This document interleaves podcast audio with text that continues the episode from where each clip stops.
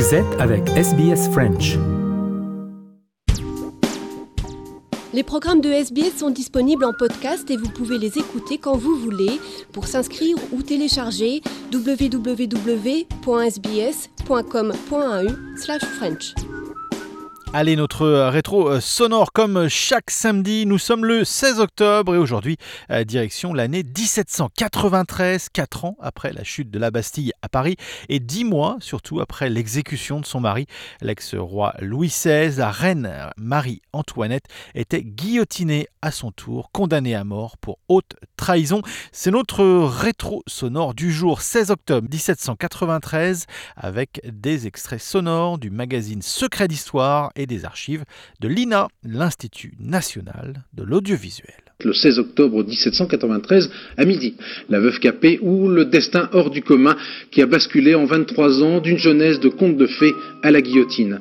Déjà dans un autre monde, la reine de France perd ce soulier en montant à la bravade le sanglant marchepied du bourreau Samson. Trop aimé, trop haï. 1774, la France est amoureuse de sa rayonnante souveraine de 18 ans, le roi aussi.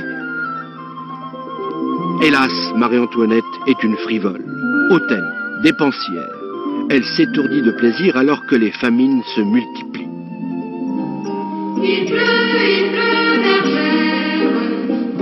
Ma fille court à grands pas vers sa ruine, fulmine Marie-Thérèse, l'impératrice d'Autriche. Tour de poitrine 109. La coupe à champagne aurait été moulée sur elle, mais on pense plutôt au fameux bol saint du lait de la ferme de Trianon. La reine est belle femme et le sait.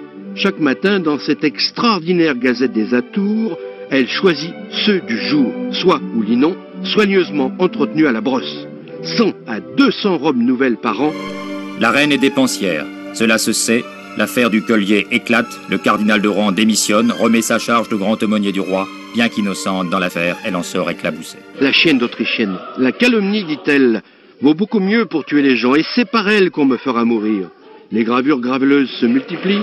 Le trône tangue, la reine veut remplacer son fantôme royal de Marie. C'est la descente aux enfers. Euh, ce qu'on dit à la conciergerie, mm. Robespierre et tout le comité de mm. salut public ne savaient pas s'ils allaient l'acquitter, l'exiler, la mettre en prison pour l'échanger ou euh, la mort, c'est-à-dire la guillotine ou le procès. La veuve Capet est désormais seule avec ce magnifique Christ, ivoire et ambre de la Renaissance, dont elle se sépare avant le cachot de la conciergerie. Procès truqué, inutile, l'opinion voulait sa mort. Le coup près tombera, non sans quelques bons arguments, pour haute trahison. Aujourd'hui, deux siècles après, l'opinion des Français n'est pas forgée sur Marie-Antoinette. Oh, parlez de Marie-Antoinette à quelqu'un. Vous verrez immédiatement son visage s'illuminer. Ah, la reine. Ou bien au contraire, se renfrogner. Ah oui, Marie-Antoinette. 1789, les Parisiens sont en colère. Ils n'admirent plus le roi. Il fuit avec sa famille par les Tuileries et doit se réfugier à l'Assemblée. La reine pousse Louis XVI à lutter contre la Révolution, à se défendre. L'impopularité confine déjà à la haine. 1793, veuve Capet. A-t-il existé un complot tendant à allumer la guerre civile? Louis XVI est mort le 21 janvier à 39 ans. Elle devient aux yeux du peuple la panthère autrichienne, exécration de la nation. Sa beauté fait place à un masque d'incrédulité et d'horreur figée. On l'enferme à la conciergerie. Vers 11 heures, on l'a fait monter dans une charrette très sale. Contrairement à Louis XVI, qui avait été emmené dignement à la guillotine, Marie-Antoinette est placée à l'arrière d'une carriole, à la vue de tous. Pour les révolutionnaires, ce trajet long de plus d'une heure doit être l'occasion d'une dernière humiliation. Mais la réaction du peuple de Paris est inattendue. Le silence était total. Le peuple ne l'a pas insulté. Et l'émotion était profonde.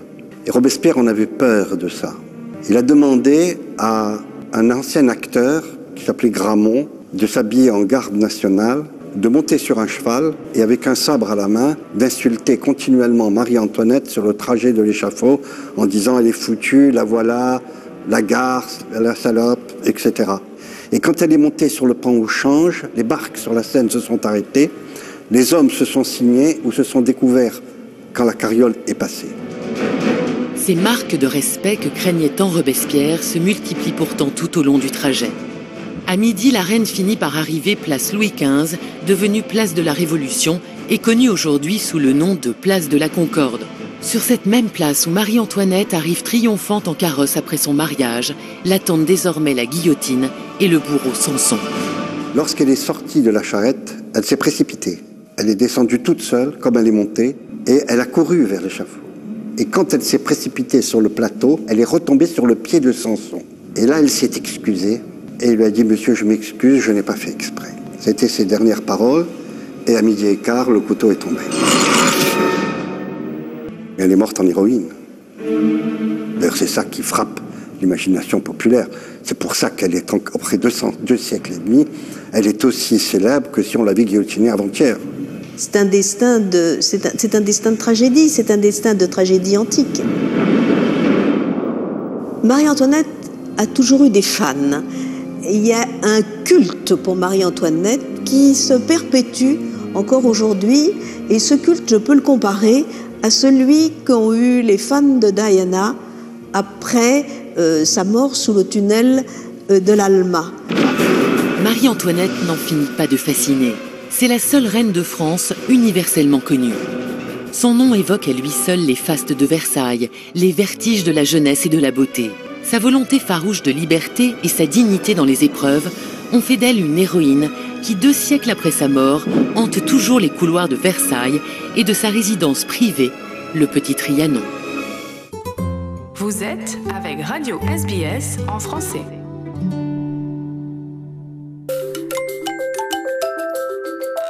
Vous aimez le programme en français?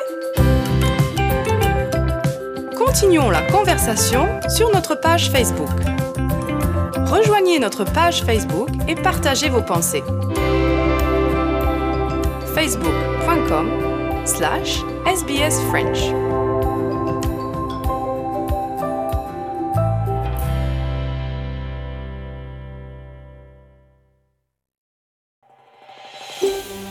Vous voulez entendre d'autres rubriques comme celle-ci?